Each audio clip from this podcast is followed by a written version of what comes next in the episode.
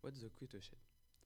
The, the cuitochette, also called uh, cuichette, it is a mix between a spoon, a fork, and a knife, and a bottle opener, combined to knot to give a single cutlery. The cuitochette. Thanks to the combination of four ut- utensils, it makes transport and storage easily than having to take four objects. What can be it used for?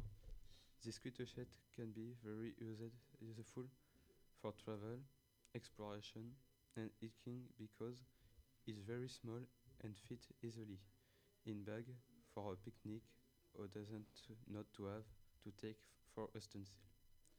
What is the inventor of the cuitochette?